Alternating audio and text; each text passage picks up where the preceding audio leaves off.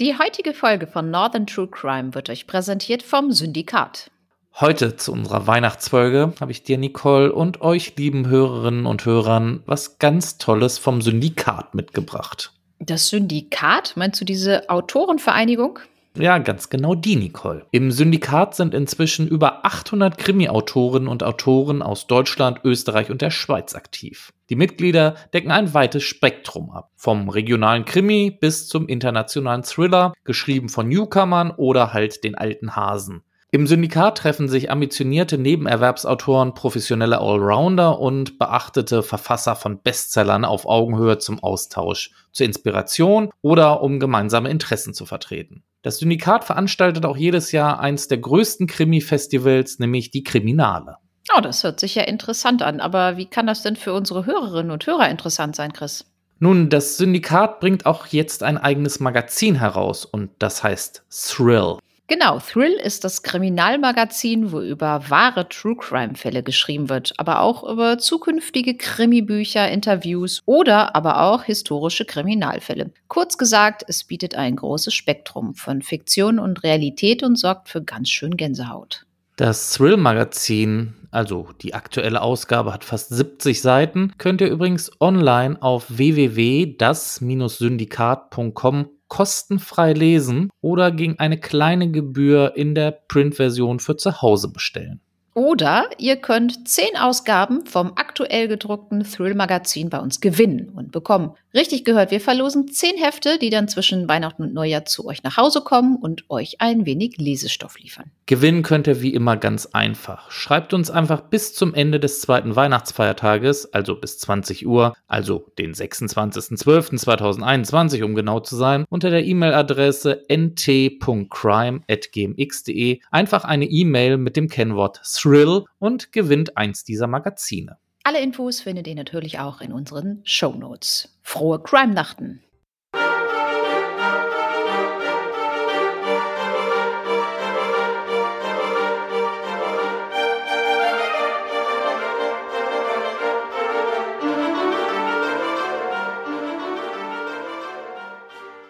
Ho, ho, ho! Frohe Weihnachten euch allen da draußen. Herzlich willkommen. Schön, dass ihr wieder eingeschaltet habt. Ich freue mich sehr, dass ihr mit uns so kurz vorm Heiligabend noch mal ein paar Stunden verbringen wollt. Ich begrüße einmal ganz herzlich Nicole natürlich wieder an meiner Seite. Ja, von mir auch. Schönen guten Abend oder wann auch immer ihr das hört. Ich freue mich auch, dass ihr noch mal eingeschaltet habt, so kurz vor Jahresende. Was hast du denn heute vorbereitet, Chris? Oh, wir haben heute gleich drei Besonderheiten. Erstens ist es einmal die Folge 60. Das ist ja schon mal was Besonderes. Dann zweitens ist es halt unsere Weihnachtsfolge. Und drittens haben wir uns gedacht, wir lassen 2021 mal so enden, wie wir 2021 begonnen haben. Und zwar mit Janina von jurios.de. Die kennt ihr vielleicht schon. Mit ihr haben wir mal wieder einen spannenden und gern gehörten Gast. Hallo Janina. Hi, ich bin Janina, Juristin und Gründerin von Jurios, dem Online-Magazin für kuriose Rechtsnachrichten. Vielen Dank, dass ich schon zum zweiten Mal dieses Jahr bei euch sein darf und dann auch noch zu eurer Weihnachtsfolge. Ich freue mich sehr. Ja, von mir auch herzliches Willkommen an dich, Janina. Chris, jetzt leg mal los. Was hast du vorbereitet?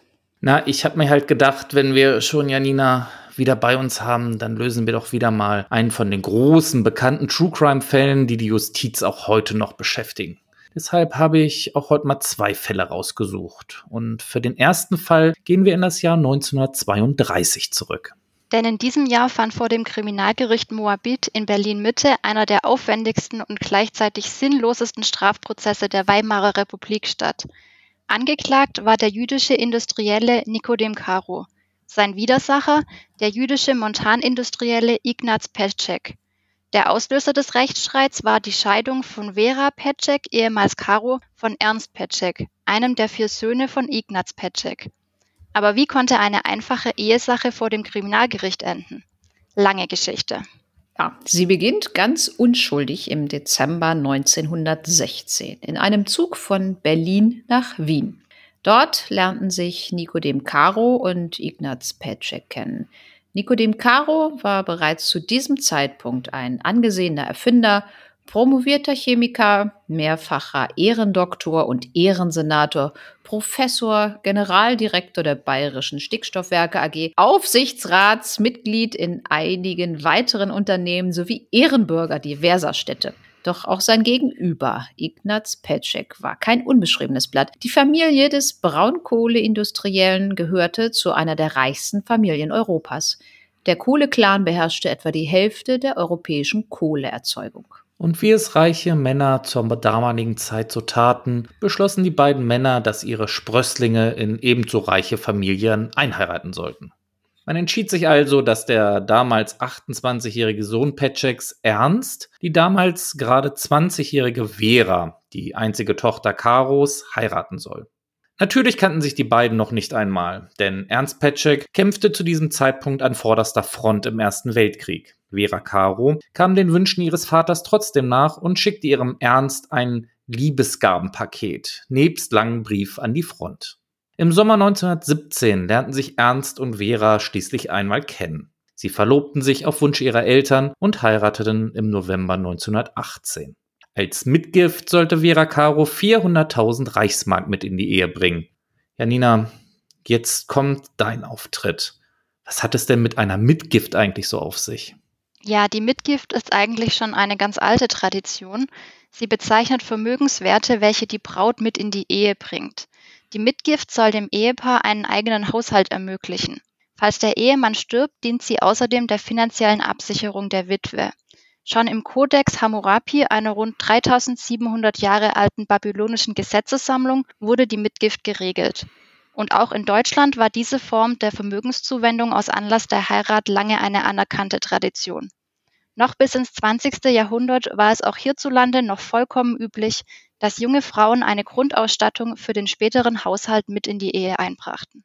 Im heutigen bürgerlichen Gesetzbuch findet sich die Mitgift, auch Aussteuer genannt, aber nicht mehr. Paragraph 1624 BGB kennt aber die sogenannte Ausstattung. Darin heißt es, was einem Kind mit Rücksicht auf seine Verheiratung, auf seine Begründung einer Lebenspartnerschaft oder auf die Erlangung einer selbstständigen Lebensstellung zur Begründung oder zur Erhaltung der Wirtschaft oder der Lebensstellung von dem Vater oder der Mutter zugewendet wird, in Klammern Ausstattung, gilt, auch wenn eine Verpflichtung nicht besteht, nur insoweit als Schenkung, als die Ausstattung des den Umständen, insbesondere den Vermögensverhältnissen des Vaters oder der Mutter, entsprechendem Maß übersteigt. Der Paragraph legt also fest, dass die Aussteuer rechtlich nicht als Schenkung gewertet wird. Demnach bedarf die moderne Form der Mitgift nicht den strengen Formvorschriften einer Schenkung. Das ist normalerweise die notarielle Beurkundung, kennt ihr vielleicht, wenn so Grundstücke verschenken. Im Übrigen hat die Ausstattung Güter und erbrechtliche Folgen. In der Zugewinngemeinschaft werden sie auch dann dem Anfangsvermögen zugerechnet, wenn sie nach der Eheschließung erfolgen. In der Gütergemeinschaft kann ein Ehegatte ausgleichspflichtig werden, wenn er aus dem Gesamtgut eine Ausstattung gewährt. Es besteht ein Übernahmerecht über das aus Ausstattung in das Gesamtgut eingebrachte. Ausstattungen werden auf den Pflichtteil angerechnet. Und unser Fall ist damit noch nicht zu Ende, sondern es geht weiter. Im Jahr 1920 gebar nämlich die Vera ihrem Ernst zunächst eine Tochter und 1924 einen Sohn, der natürlich nach seinem Vater benannt wurde. Doch das Liebesglück war nicht von langer Dauer. Im Herbst 1928 ließ sich das Paar scheiden. Ein Trennungsgrund soll die permanente Forderung von Ignaz Petschek nach einer Schar von Enkeln gewesen sein. Ernst Petschek liebte seine Kinder sehr und zahlte auch nach der Trennung freiwillig einen Unterhalt in Höhe von monatlich 70.000 Reichsmark. Das entspräche heute rund 217.000 Euro. Monatlich. Doch mit dem Eheglück zerbrach auch die Freundschaft zwischen Nikodem Caro und Ignaz Petschek, mit gravierenden Folgen für die Justiz der Weimarer Republik.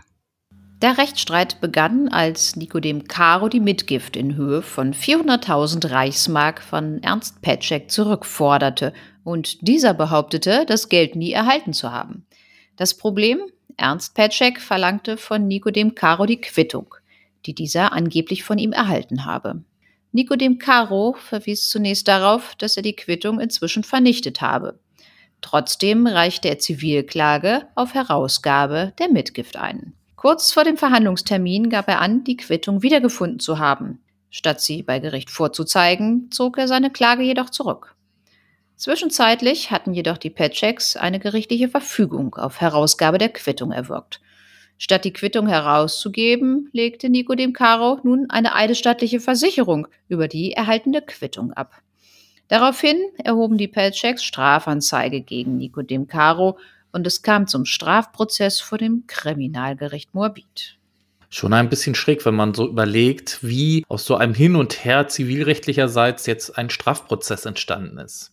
Die Staatsanwaltschaft erhob daraufhin Anklage gegen Nico Demcaro wegen versuchten Betrugs falscher eidesstattlicher Versicherung sowie Urkundenfälschung. Was daraufhin folgte, ist ein juristisches Gefecht der Superliga. Die Verteidigung von Nico Demcaro übernahm Max Alsberg, Rudolf Dix und der ehemalige preußische Justizminister Wolfgang Heine. Als Nebenkläger trafen Ignaz und Ernst Petschek auf, vertreten unter anderem von Martin Drucker, Leo Davidson und Alfons Roth. Der Prozess zog sich vom 6. Juni 1932 bis zum 23. Dezember 1932 hin. Die Gerichtsakten umfassten mittlerweile 150 Ordner und 12.000 Seiten in Maschinenschrift. Insgesamt wurde während des Prozesses 15 Sachverständige in den Zeugenstand gerufen. Die Kosten der Staatsanwaltschaft beliefen sich auf 5000 Reichsmark pro Sitzungstag. Die Anwälte bekamen Tageshonorare, die höher lagen als das Monatsgehalt der Richter. So soll Ignaz Petschek allein an Martin Drucker 400.000 Reichsmark bezahlt haben. Damit kostete einer seiner drei Anwälte bereits so viel, wie die strittige Mitgift überhaupt wert war. Doch das war nicht der eigentliche Skandal. Für das zahlreich erschienene Publikum wurde es erst dann richtig interessant, als die beiden jüdischen Großindustriellen begannen, sich gegenseitig zu belasten. Offengelegt wurden unter anderem skandalöse Geschäftspraktiken wie Steuerhinterziehung, Untreue und die Bestechung von Reichstagsabgeordneten und Journalisten. Das Ende des Strafverfahrens war dann deutlich langweiliger. Das Gericht sprach Nicodem Caro nach 96 Verhandlungstagen von allen Vorwürfen frei. Unter anderem auf Grundlage der Zeugenaussagen, die seine Frau und seine Tochter gemacht hatten.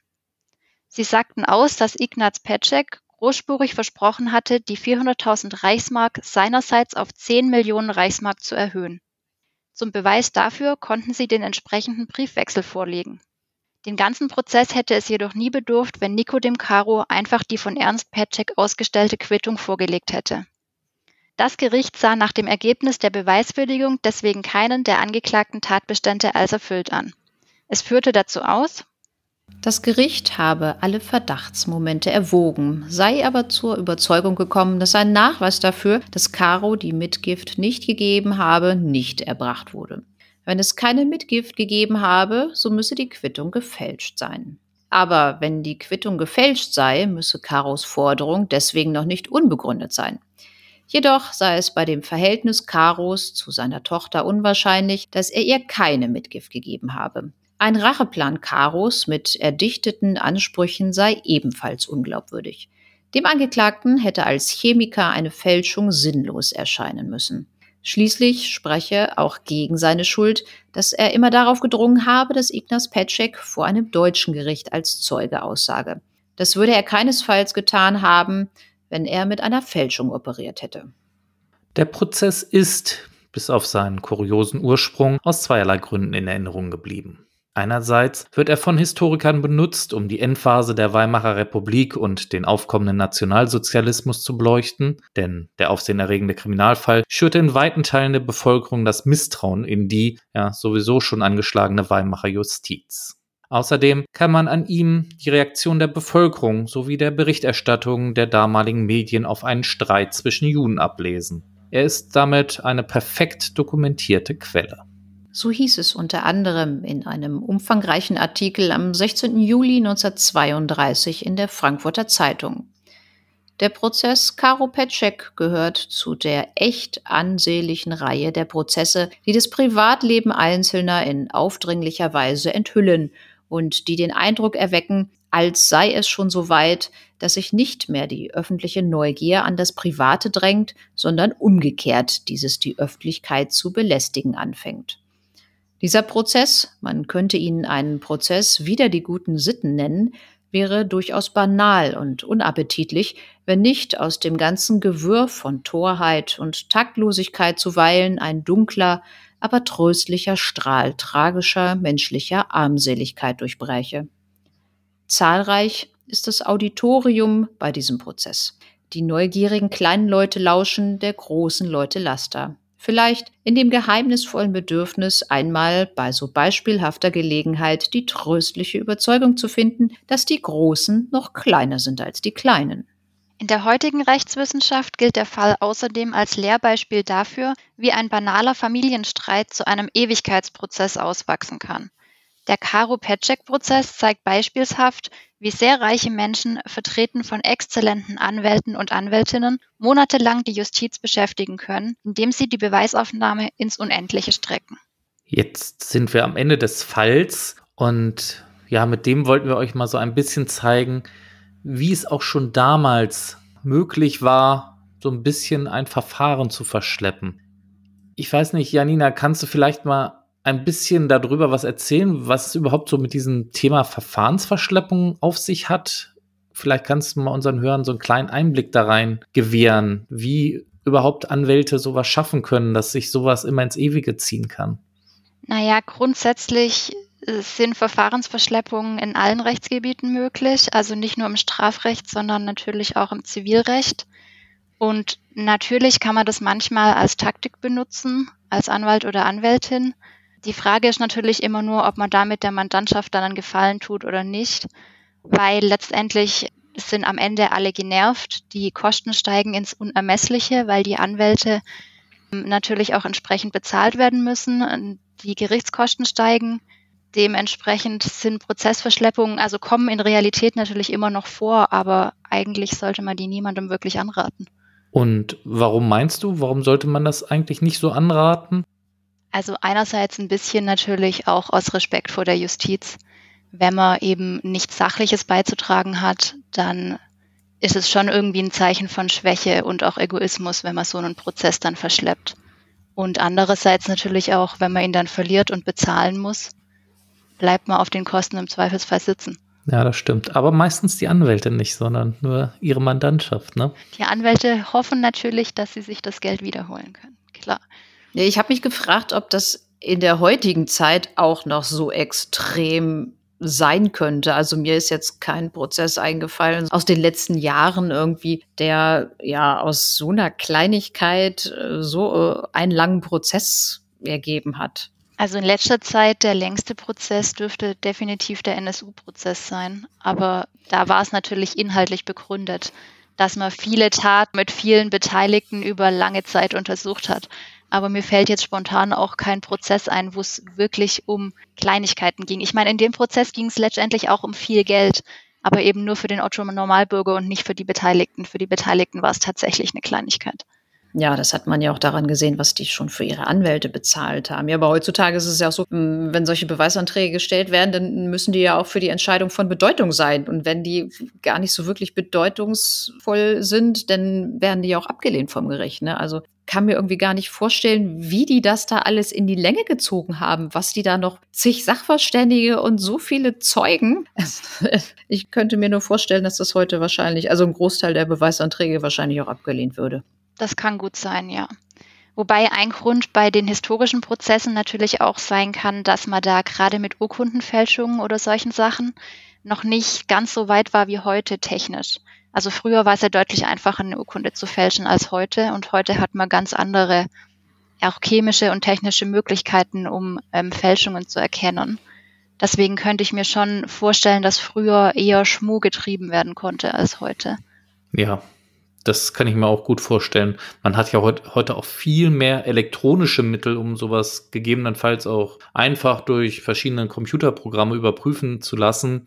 Ich äh, habe letztens, gerade wo wir gerade beim Thema Fälschen sind, habe ich diese Dokumentation zu Faking Hitler gesehen, wo diese Hitler-Tagebücher gefälscht worden sind. Ach, die Tagebücher, ja. Und wenn man hm. mal so überlegt, äh, was für Mühe sich da die Leute damals schon gemacht haben, oder hier der Konrad Kujau, was der sich für Mühe gemacht hat, diese Bücher zu fälschen, finde ich ja schon beeindruckend. Und dass es dann am Ende aber, ja, durch einen Weißmacher aufgeflogen ist, der irgendwie einfach zehn Jahre zu spät erfunden worden ist, fand ich dann auch schon beeindruckend. Und genauso muss es, glaube ich, auch in den 30er oder vorher 20er Jahren gewesen sein. dass die gar nicht so groß diese Möglichkeiten hatten, das zu überprüfen. Das heißt, da war es wahrscheinlich dann auch noch mal ein bisschen einfacher, mal eine Fälschung durchzukriegen. Oder was meint ihr? Ja, doch, ich denke auch. Die haben ja heute wirklich so raffinierte Techniken. Ich habe neulich mal einen Podcast gehört, ich weiß gar nicht, wo das war, über Kunstfälscher. Und da haben die ja früher auch wirklich viele Kunstwerke gefälscht, auch noch bis, ich glaube, in die 90er oder nach den 2000er Jahren auch noch. Da gab es ja auch echt bekannte Prozesse, wo die Leute da verurteilt werden. Aber heutzutage kriegen die das so hin, die schieben das dann in irgendwelche Röntgengeräte oder ein CT oder irgendwie so sowas und die können chemisch diese Farben analysieren und können dir wirklich sagen, wie alt diese Farben sind. Und wenn das ein Bild sein soll von 1730 und da sind aber Farben drauf, die jetzt 80 Jahre alt sind, dann passt es ja irgendwie nicht zusammen. Und ich glaube, die Möglichkeiten hatten die da früher noch nicht. Stimmt. Aber was man, glaube ich, auch immer vergisst, heutzutage hat man alles elektronisch dokumentiert. Also heutzutage würde niemand hergehen und 400.000 Euro ähm, in Bar auf die Kralle legen, sondern wir hätten eine elektronische Überweisung. Das heißt, ich müsste eigentlich nur meinen Kontoauszug einreichen. Das ist auch ein relativ häufiges Beweismittel. Oder man hat sich mal auf WhatsApp drüber unterhalten, zum Beispiel, hallo, hast du schon XY überwiesen? Antwort, ja, hier habe ich gestern überwiesen. Und schon könnte man diesen WhatsApp-Chat tatsächlich als Beweismittel einreichen. Wir hatten letzte Woche oder vor zwei Wochen gerade erst einen Prozess gegen einen eBay-Betrüger. Es war schon ein paar Jahre her, aber der war so, dass der den Leuten dann gesagt hat, so ja, ach das Handy hier oder irgendwelche anderen, ich sage jetzt mal wertvollen Gegenstände, so ja, das würde ich ja abholen, weil ich brauche das als Geschenk und ach so muss unbedingt noch heute sein. Und dann hat er denen erzählt, ja, ich habe das überwiesen und hat denen so ein ja offenbar Screenshot einer Überweisung geschickt. Das war aber ein Fake. Und dann ist er da halt hin, hat den Leuten dann erzählt, so, ja, hier, guck mal, habe ich überwiesen, kommt ja denn damals, also das ist, glaube ich, schon fünf, sechs Jahre her gewesen, weil der war unterwegs auch mal abgetaucht. Und dann hat er natürlich das Handy oder was auch immer da mitgenommen und die Leute haben ihr Geld nicht bekommen. So, Geld weg, Handy weg, ist natürlich doppelt blöd, aber die haben dem das halt auch immer geglaubt wir haben ihn dann auch gefragt, was denn, wie das denn dann so zustande kam. Und da hat er auch gesagt, die Banken haben solche äh, Demo-Programme angeboten, also wo man das so mit simulieren kann, wenn du bei denen halt so ein Konto hast und dann gehst du auf, was weiß ich, ist ja hier egal, Sparkasse München, sagst dann dann einfach so, ich generiere hier mal so eine Überweisung, dann kann ich das da mal so durchspielen, überweise jetzt dem Chris 700 Euro für das iPhone 10 oder was auch immer, ich habe keine Ahnung, da drauf stand. Und dann gehe ich zu dir hin und sage so, oh, hier kann ich gleich mitnehmen, soll ein Geschenk sein für meine Freundin und guckst dir mal an, hier, ich habe es dir sofort überwiesen und Geld ist unterwegs und alles. Und du sagst dann, jawohl, hier hast du eine mit und Kohle kriege ich. Ja, so. Nach ein paar Tagen haben die Leute sich dann gedacht, so, ja, irgendwie hat er mich doch verarscht. da habe ich mir auch gedacht, so ja, super. Ist, also selbst heutzutage, ich glaube, wenn die Leute einen ja, betrügen wollen, dann schaffen sie das auch mit allen möglichen Mitteln.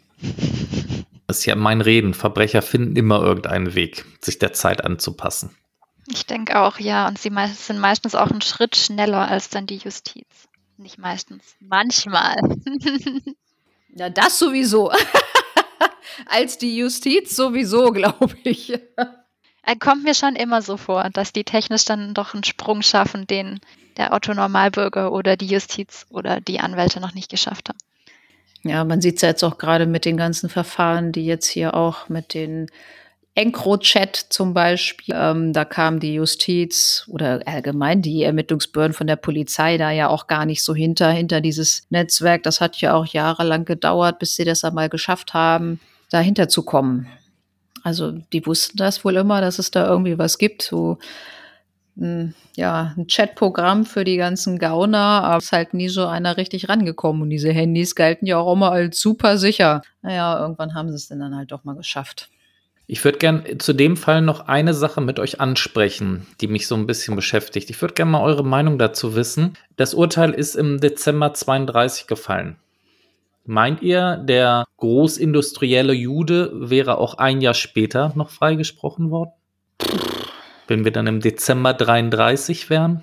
Gute Frage. Da ist natürlich die Machtergreifung dazwischen, aber grundsätzlich hatte man in ganz Europa ja schon vor 1933 Abneigung gegenüber Juden. Und ich glaube, es hat auch eine Weile gedauert, bis die deutsche Justiz dann tatsächlich in Anführungszeichen richtig rumgesäubert für Hitler war. Also der hat ja teilweise mit Berufsverboten gearbeitet, aber das hat ja alles eine Weile gedauert. Also dass er Juden verboten hat, juristische Berufe auszuüben oder Frauen verboten hat, juristische Berufe auszuüben oder eben geschaut hat, dass gezielt SS-Angehörige eventuell an Spitzenpositionen kommen, sowohl in der Justiz als auch in der Politik. Deswegen bin ich mir nicht sicher, ob der Prozess direkt 1933 anders ausgefallen wäre. Und man hat natürlich das Problem, oder was heißt das Problem? Das waren ja beide jüdische Mitbürger. Das heißt, wenn auf einer Seite ein Deutscher gestanden wäre, wäre es eventuell anders ausgegangen. Ja, vielleicht hätte man den anderen dann auch dran geholt oder so. Ja, also bin da auch nicht so wirklich im Thema drin, kann da auch nur spekulieren, was das ein Jahr später gewesen wäre. Aber das, den Gedanken hatte ich eben auch. Es standen ja quasi auf beiden Seiten die jüdischen Familien dahinter. Und von daher glaube ich auch nicht, dass das ein Jahr später anders ausgegangen wäre. Und eins, was mich bei dem Fall, was ich auch wieder interessant fand, was wir auch schon häufiger hatten bei unseren älteren Fällen, dass das ja wirklich, egal was es war, wenn es um irgendwelche Rechtssachen, Kriminalprozesse gegangen ist, da sind ja immer die Massen hingerannt. Wir haben das damals schon bei hier Ludwig Tesno und Elisabeth Wiese mitgekriegt, wie die Leute dann Schlange standen vor den Gerichtssälen. Mit Eintrittskarten. Ja, mit Eintrittskarten, genau. Und das ist ja auch hier wieder Wahnsinn, ne? Also, dass die Leute sich da ja so für interessiert haben. Ich finde es immer wieder beeindruckend. Gut, meine Lieben, wie sieht es aus? Wollt ihr noch zu dem Fall etwas verlieren? Sonst, wir haben ja noch etwas. Mach mal den nächsten. Na gut, dann darfst du, Nicole. Ja, wir haben euch das letzte Mal ja so halb versprochen, über den bekannten Jauchegrubenfall zu sprechen. Den hat der Vorsitzende Richter das letzte Mal in Pferden erwähnt, falls ihr uns an unseren letzten Podcast, falls ihr dazugehört habt. Wenn nicht, dann hört doch da einfach noch mal rein. Chris, vielleicht kannst du jetzt mal kurz erklären, worum es in diesem Jauchegrubenfall geht. Ja, das würde ich sehr gerne. Das Problem ist aber an dem Fall, dass er zwar unter Juristen total bekannt ist, allerdings findet man über diese Geschichte nicht wirklich sehr viel. Aber ich habe versucht, so ein bisschen das mal zusammenzufassen, was da damals passiert ist. Dieser Fall ereignete sich damals im Jahr 1959 und zwar in Oldenburg in Niedersachsen. Und da gab es nämlich einen Streit zwischen zwei Frauen. Damit die Frauen jetzt nicht einfach so existieren, geben wir ihnen einfach jetzt mal beispielhafte Namen. Wir nennen sie einfach mal Andrea und Beate. Und die beiden hatten, wie gesagt, häufiger Streit. Andrea lebte als Landwirtin auf einem Bauernhof. Und eines Tages war Beate bei ihr zu Besuch und es entbrannte ein heftiges Wortgefecht zwischen den beiden. Andrea hatte dann genug von Beate und nahm zwei Handvoll mit Sand und stopfte sie Beate in den Mund, um sie zu töten. Währenddessen hielt sie ihr Mund und Nase zu, um sie so am Schreien zu hindern. Beate verlor daraufhin das Bewusstsein und blieb regungslos liegen. Andrea war fest davon überzeugt, dass Beate tot war und nahm ihre vermeintliche Leiche. Sie warf sie in eine Jauchegrube auf ihrem Hof. Beate allerdings war nicht tot, sondern nur bewusstlos. Allerdings ertrank sie anschließend in der Jauchegrube. Ja, was ist denn jetzt so juristisch an diesem Fall spannend, Janina? Ja, der Jauchegrubenfall greift die Problematik eines irrtümlich verspätet eingetretenen Taterfolgs auf. Und zwar ist da die Frage, ob Andrea hier auch bei der zweiten Tathandlung, also dem Werfen des bewusstlosen Opfers in die Jauchegrube mit Tötungsvorsatz gehandelt hat. Der Vorsatz muss nämlich gemäß 16 StGB bei Begehung der Tat vorliegen. Hier glaubt Andrea aber irrtümlich, Beate schon durch die Ersthandlung, also durch das Sand in den Mund stopfen, getötet zu haben. Und das ist das juristische Problem. Das Schwurgericht beim Landgericht Oldenburg war der Meinung, es spiele für Andreas Schuld keine Rolle. Andrea wurde wegen vollendeten Totschlags verurteilt. Hiergegen legte Andrea Revision ein und begründete diese mit einer Sachrüge. Argumentieren konnte man insoweit, dass allenfalls eine versuchte Tötung der Beate in Betracht komme, da Andrea mit der von bedingtem Tötungsvorsatz getragenen Handlung, nämlich dem Stopfen des Sandes in den Mund von Beate, den tatbestandlichen Erfolg gerade noch nicht erreichte. Dieser Erfolg trat erst zu einem späteren Zeitpunkt ein, nämlich nachdem Andrea Beate in die Jauchegrube warf, wobei sie Beate aber schon für tot hielt, sodass hierbei eine vorsätzliche Tötung nicht in Betracht käme. An dieser Stelle will ich euch mal ganz kurz erklären, was Nicole eben gesagt hat, diese Sachrüge. Also Andreas Rechtsanwälte hatten Revision eingelegt und diese mit der Sachrüge begründet. Mit dieser kann man nämlich in der Revision rügen, dass das materielle Recht falsch angewendet worden ist. Eine weitergehende Begründung ist dann nicht mehr vorgeschrieben, aber immer noch möglich. Und auf die Sachrüge hin prüft dann das Revisionsgericht die vollständigen Urteilsgründe, nicht jedoch das Hauptverhandlungsprotokoll. Ergeben sich dann Rechtsfehler aus dem Urteil, wird das Urteil aufgehoben. Und im Jahr 1960 entschied der Bundesgerichtshof dann über die Revision von Andrea. Janina, was ist bei der Revision denn rausgekommen? Ja, der BGH hat die Entscheidung des Schwurgerichts tatsächlich bestätigt, also ebenfalls eine Strafbarkeit von Andrea wegen eines vollendeten Totschlags angenommen. Zunächst erteilte er allerdings der Begründung des Landgerichts noch eine Absage. Das Landgericht hatte in den Urteilsgründen argumentiert, dass ein sogenannter Dolus Generalis vorliegt. Der Tötungsvorsatz von Andrea beziehe sich laut Landgericht deswegen auf ihr gesamtes Vorgehen vom Stopfen des Sandes in den Mund bis hin zum Werfen in die Jauchegrube. Jetzt muss ich dich mal kurz an der Stelle unterbrechen. Ein Dolus äh, was? Der Dolus generalis ist im Strafrecht eine spezielle Form des Vorsatzes. Die Bestrafung wegen der vorsätzlichen Begehung einer Tat war nach dem Rechtsgedanken des Dolus generalis stets möglich, wenn der Täter irgendwann während des Handlungsablaufs Vorsatz hatte. Damit erstreckte sich der Vorsatz bei dem Täter sehr weit, der zunächst dachte, er hätte den Taterfolg bereits herbeigeführt, ihn aber später unwissend durch eine weitere Handlung tatsächlich erst herbeigeführt hat. So wie in unserem Fall also. Ah, okay. Also wenn ich das mal auf Deutsch übersetze, dann ist es der sogenannte Generalvorsatz also. Okay, Nicole, was hat der Bundesgerichtshof denn jetzt noch weiter gesagt? Ja, der meinte, dass es unrichtig wäre, wenn das Schwurgericht hiermit sagen wolle, die Angeklagte habe noch beim Beseitigen der bewusstlosen Beate, von deren Tode sie fest überzeugt war, mit einem fortwirkenden bedingten Tötungsvorsatz gehandelt. Dieser war vielmehr durch jene Überzeugung der Angeklagten erledigt. Daran kann der unklare und rechtsgeschichtlich überholte Begriff eines Generalvorsatzes nichts ändern. Es geht nicht an, seiner Hilfe den ursprünglichen Tötungsvorsatz auf spätere Handlungen auszudehnen, bei denen er tatsächlich nicht mehr bestand.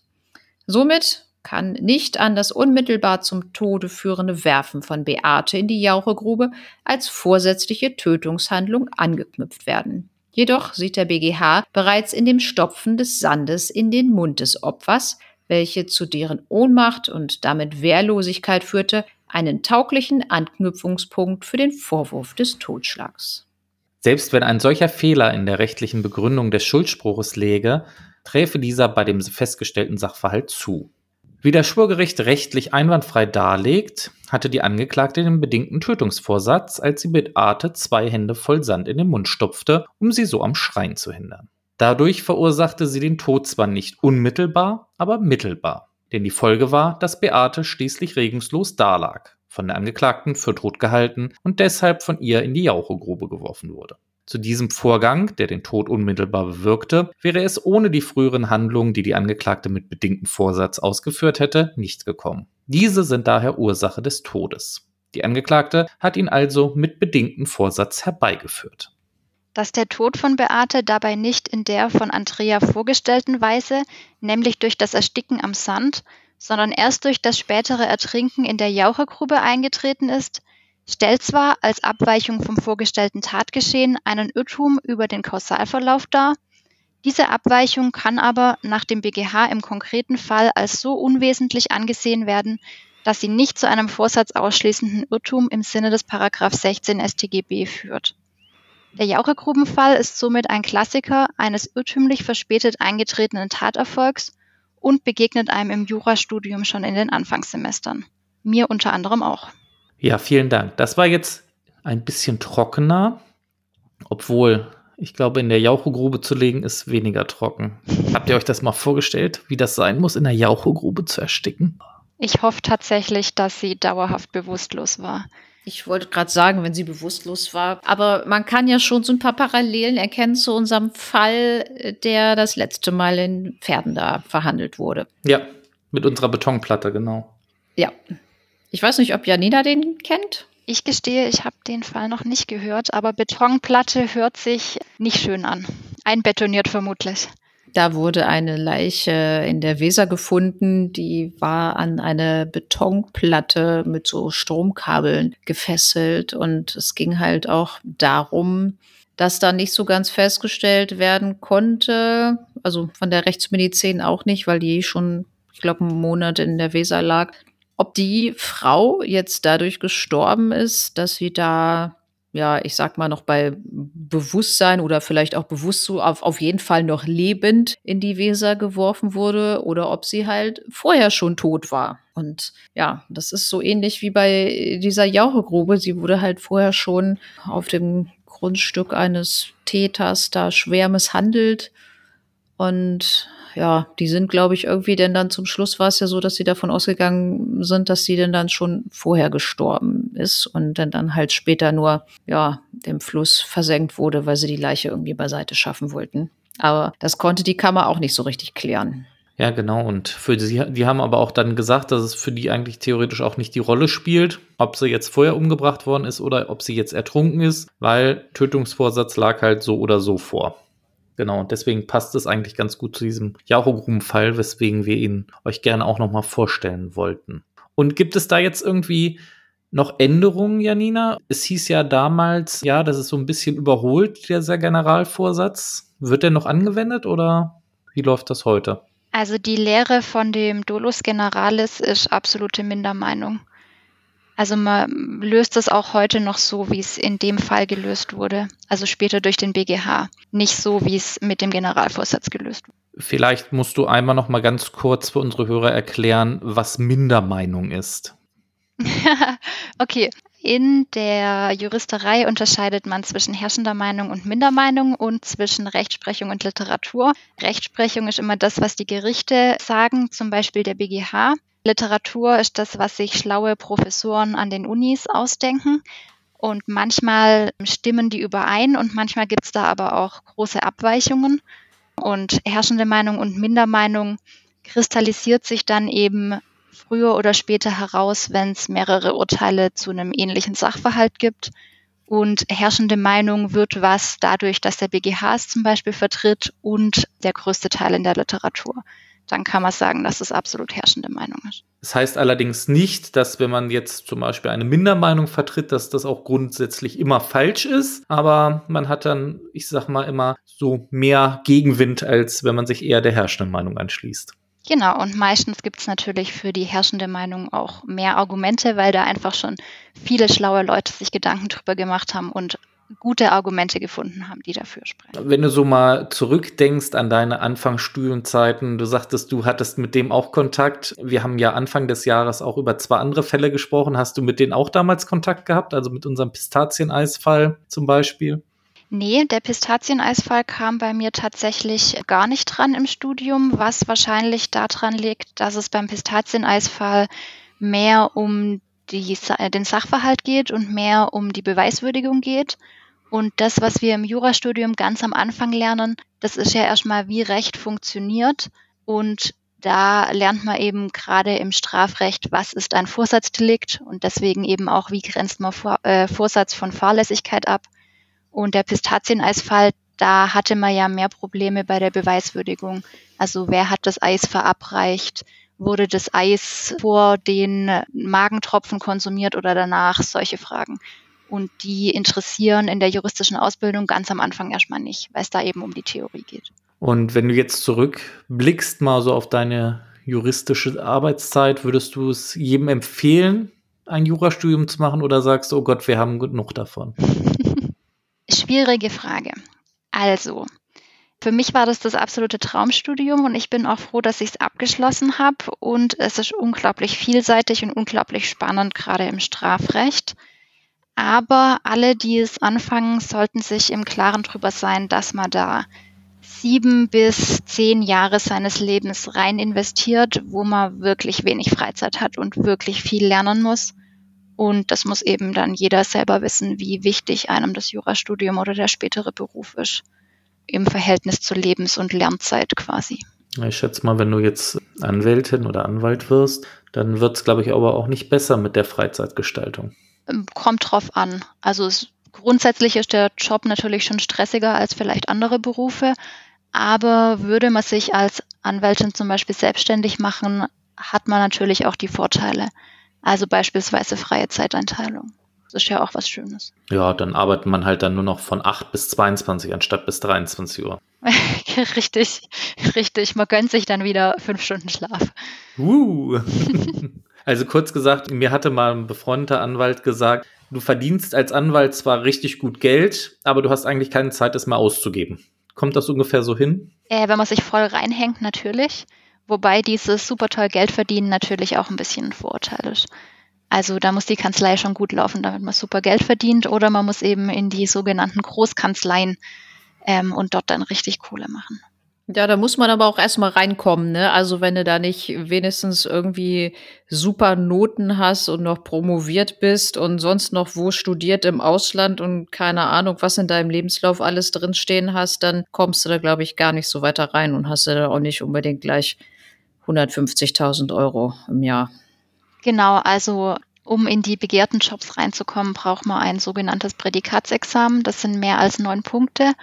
Und das gilt sowohl für die Justiz, also für Richter und Staatsanwalt, als auch für die Großkanzleien. Wobei ich gerade bei den Großkanzleien alle wieder ein bisschen beruhigen kann. Die nehmen inzwischen auch Leute ab acht Punkten, wenn man dafür, keine Ahnung, eine Fremdsprache spricht oder Berufserfahrung hat. Also ganz so schrecklich wie früher ist, glaube ich, nicht mehr. Aber ich würde trotzdem nicht in der Großkanzlei wollen, weil da arbeitet man dann wirklich im Zweifelsfall bis 22 Uhr. Er verdient dann auch entsprechend, klar. Aber vielleicht kannst du den Leuten, die jetzt, was weiß ich, gerade ihr Abi mit 1,2 oder so gemacht haben, vielleicht auch nochmal sagen, dass man so seine eigenen Ansprüche auch so ein bisschen herunterschrauben muss, dass man nicht mit unbedingt 18 Punkten dann in den Klausuren rausgeht. Also das Schöne am Jurastudium ist tatsächlich, man kommt nicht nur mit einem Abi von 1,2 rein, man kommt da auch locker mit einem Abi von 2, irgendwas rein. Es gibt zwar den NC bei den beliebten Unis, aber wenn man deutschlandweit sucht, kommt man auch mit einem schlechten Abi in das Jurastudium rein. Da hat man dann aber tatsächlich das Problem, dass die Notenskala zwar von 0 bis 18 geht, ab vier Punkten hat man bestanden. Der Notendurchschnitt liegt klassischerweise aber bei fünf Punkten. Und die 18 Punkte, ich kenne niemand, der jemals 18 Punkte erreicht hat. Gibt's nicht. Das Höchste, was ich jemals erreicht hat, waren 14 Punkte und das habe ich einmal geschafft und dann nie wieder. ja, deswegen, also man muss da schon hart, ich glaube, das ist auch so für die Leute, die jetzt wirklich mit dem Studium dann anfangen, auch so ein hartes Brot, oder? Dass man dann so denkt, ja, man ist jetzt voll super, weil man ein tolles Abi hatte und dann kommt man und schreibt dann gerade so fünf Punkte. Ja, man kann am Anfang hart auf die Nase fallen, wenn man denkt, also wenn man in der Schule ein bisschen die Sachen geschenkt bekommen hat, mehr oder weniger, und im Jurastudium wird am Anfang ganz hart aussortiert, weil man natürlich nur eine begrenzte Anzahl an Hörsälen und Plätzen hat. Das heißt, in Tübingen haben irgendwie 500 Leute mit mir angefangen zu studieren und fürs Examen haben sich dann 100 Leute angemeldet und alle anderen sind irgendwie zwischendrin verloren gegangen, weil ausgesiebt wurde. Andererseits kann man aber auch sagen, dass Jura nicht schwierig ist. Also Jura ist umfangreich und man muss lernen und sich reinhängen, aber die Sachen an sich kriegt jeder Mensch, der Abitur geschafft hat, hin. Also inhaltlich ist es nicht so, dass man da jetzt irgendwie einen Nobelpreis verdächtig arbeiten muss. Also es ist eher so eine Fleißgeschichte und nicht unbedingt so, dass das nur so schwierig ist wie, was weiß ich, vielleicht im Physik- oder Chemiestudium, dass man da auch irgendwie so richtig schwere Sachen hat, die kein Mensch mehr kapiert. Also man braucht ein bisschen logisches Verständnis, um Sachen verknüpfen zu können. Und man braucht natürlich eine gewisse Sprachfertigkeit, um das sich also auch ausdrücken zu können. Aber ein Hexenwerk ist an sich nicht. Und man muss lernen, den Gutachtenstil einzuhalten. Richtig.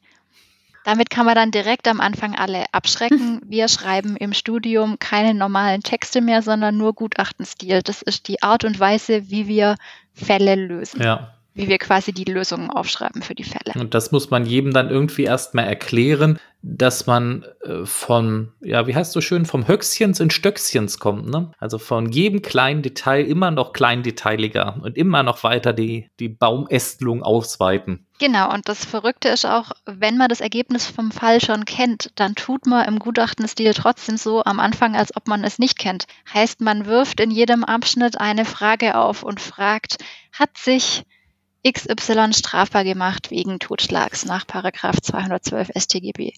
Dazu müsste der objektive Tatbestand erfüllt sein. Dazu müsste eine andere Person getötet worden sein.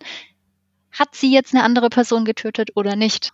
Das heißt, man wirft sehr viele Fragen auf, die man dann selber beantwortet. Ich habe zu unserem Fall, zu dem Miaucho-Grube-Fallen, habe ich tatsächlich im Internet auch einen Gutachter ja, Entwurf gefunden, wie solche Aufgaben halt im Studium gelöst worden sind. Pack euch den Link dazu mal in die Show Notes. Dann könnt ihr euch das selber mal angucken, wie Juristen oder angehende Juristen diese Fälle lösen. Denn ist vielleicht auch mal ganz interessant für euch. Das ist cool, vor allem für die, die gerade Abi machen und sich tatsächlich ernsthaft für Jura interessieren. Die können dann schon mal reingucken. Oder abschreckend. Ja, interessant ist ja schon. Abschreckend finde ich es jetzt nicht. Das sagst du jetzt. Aber gut, ich rückblickend.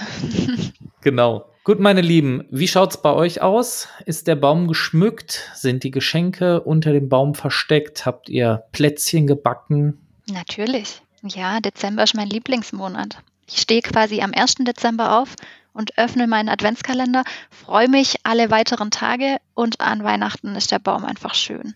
Jetzt meine Frage, habt ihr echte Kerzen oder nicht? Nee, nee, nee. Echte Kerzen haben wir. Also, mein Sohn ist zwar schon älter, aber irgendwann hatten wir uns das mal abgewöhnt. Ich habe immer so eine Lichterkette. Also, echte Kerzen haben wir nicht. Aber Kekse gebacken und all so ein Kram. Und dieses Jahr habe ich auch gedacht, ich mache mal schön Alkohol. Selber mal so ein ähm, Likör gemacht und sowas. Ja, ist jetzt leider schon alles alle, ne? Nein, ich habe das verschenkt. Ich trinke den doch nicht selber. Mein Gott, kennst mich doch. Es gab, es gab mal eine wunderschöne Geburtstagskarte, die ich mal bekommen habe. Da war so ein Bild von einem kleinen Männchen drauf mit einer Geburtstagstorte, wo dann drüber stand, ich habe dir zum Geburtstag einen Geburtstagskuchen gebacken. Er hat sehr lecker geschmeckt. ja, ja, das hast du mir auch mal gezeigt.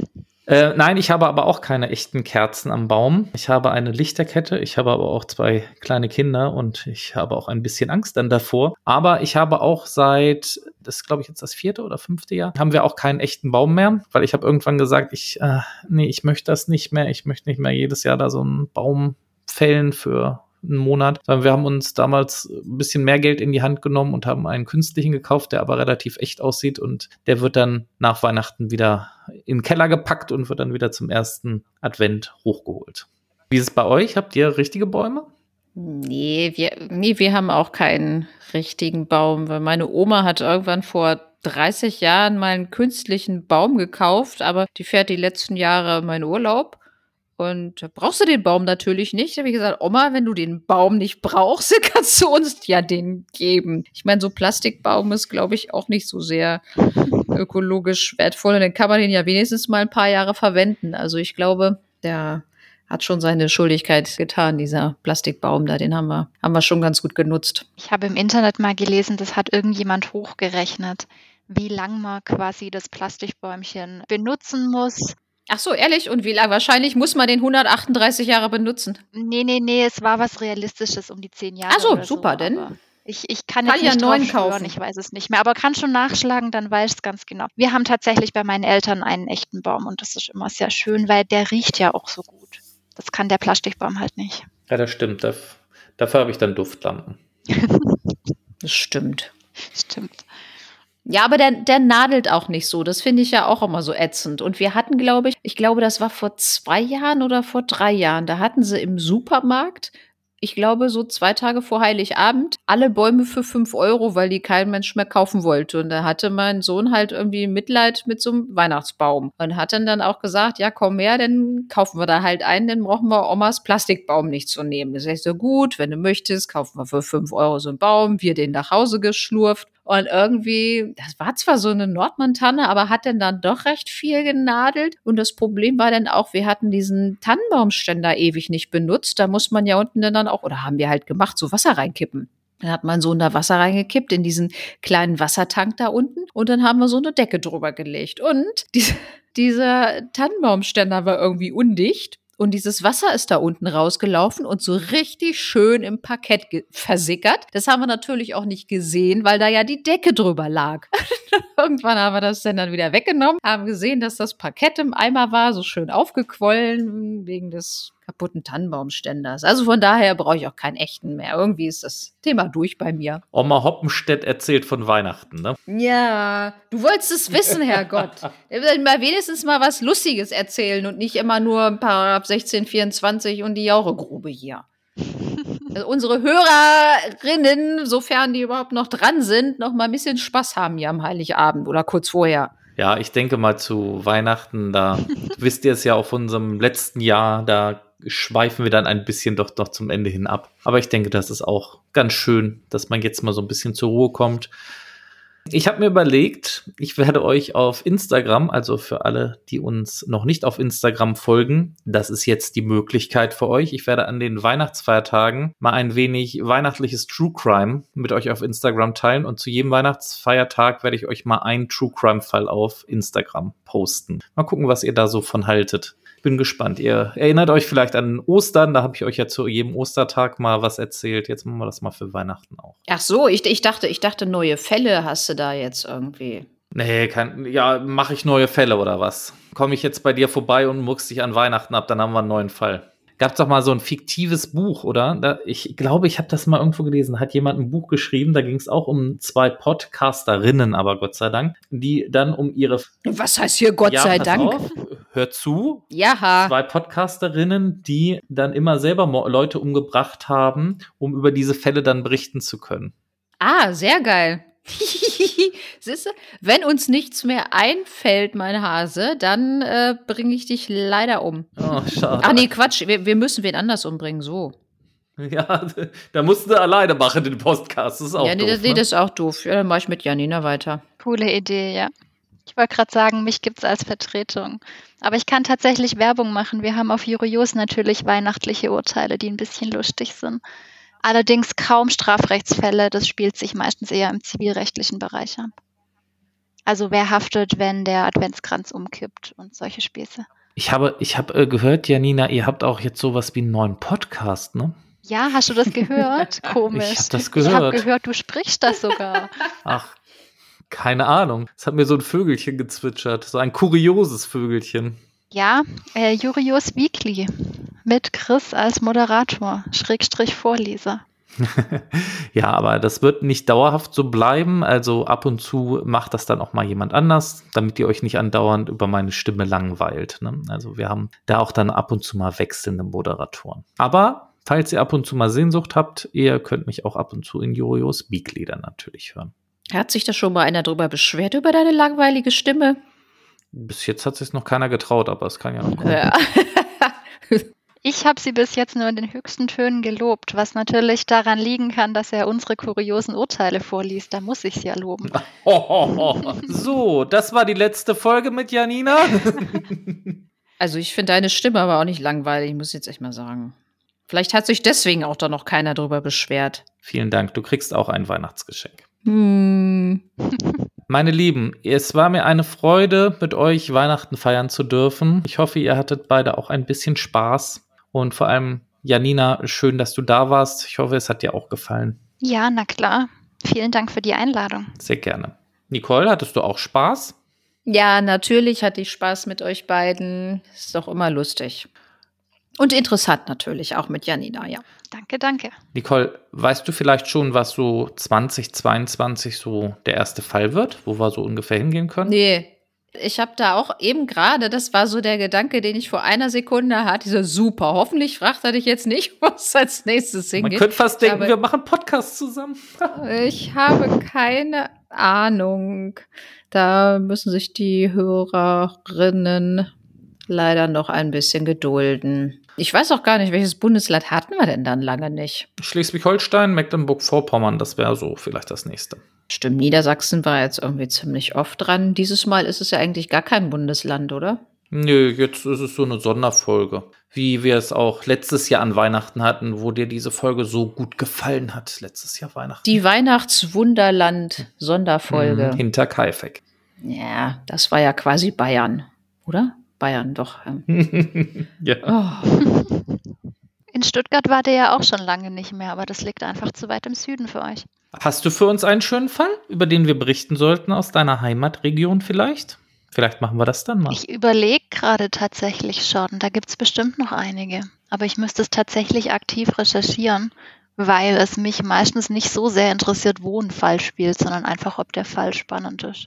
Also, liebe Hörerinnen und Hörer, ihr habt es gehört, vielleicht gibt es irgendwann dann ein Baden-Württemberg-Special. Das finde ich cool.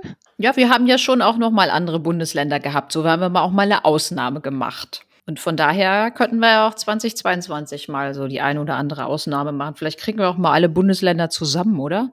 Uns fehlen ja schon noch ein paar. Und wann machen wir einen Fall auf Mallorca? Das 17. Bundesland. Ja, genau. Also, meine Lieben, ich wünsche euch ein wunderschönes Weihnachtsfest. Passt alle gut auf euch auf. Ich wünsche euch einen schönen guten Morgen, guten Mittag, guten Abend. Und wir hören uns dann 2022 wieder. Macht's gut, kommt gut rein. Auch von mir schöne Weihnachten. Tschüss. Ja, ich wünsche euch auch friedliche Weihnachten und bis nächstes Jahr.